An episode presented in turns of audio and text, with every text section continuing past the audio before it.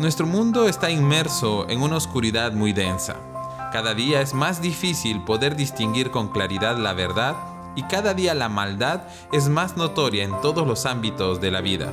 Sin embargo, entre más densas sean las tinieblas, más fuerte brillará Cristo, quien es la luz del mundo. El tiempo en que Jesús nació era muy similar al nuestro. El mundo estaba lleno de angustia, de pecado y desesperación, y fue entonces que Jesús llegó.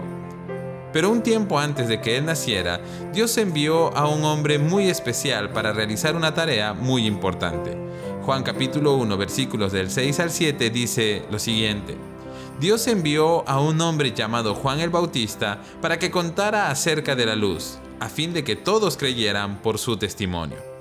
Juan el Bautista fue elegido por Dios para preparar el camino del Mesías. Juan sería un testimonio con su vida y con su predicación de que el tiempo del Mesías había llegado y que el mundo necesitaba prepararse para su llegada. Juan, en ese sentido, cumplió un papel similar al de la estrella de Belén, señalar a otros el camino hacia Jesucristo. Muchas personas fueron guiadas al arrepentimiento gracias a la predicación de Juan el Bautista.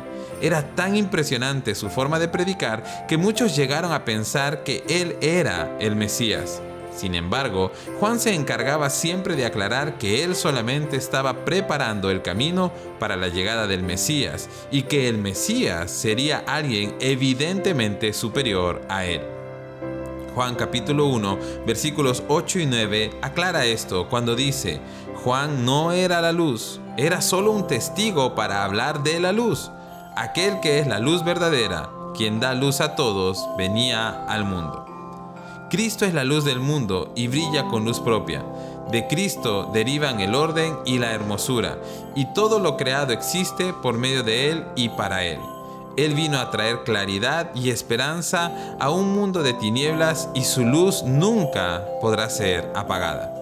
Hoy en día, nosotros debemos cumplir una misión muy similar a la de Juan, porque al igual que Él, existimos para testificar acerca de Cristo y para guiar a todo el que podamos al arrepentimiento. Hoy quiero animarte a que asumas este desafío Necesitamos anunciarles a todos que Cristo es la esperanza, que Cristo es la luz del mundo y que por medio de Él hay salvación. Esta debe ser la principal misión todos los días de nuestras vidas. Que Dios te bendiga.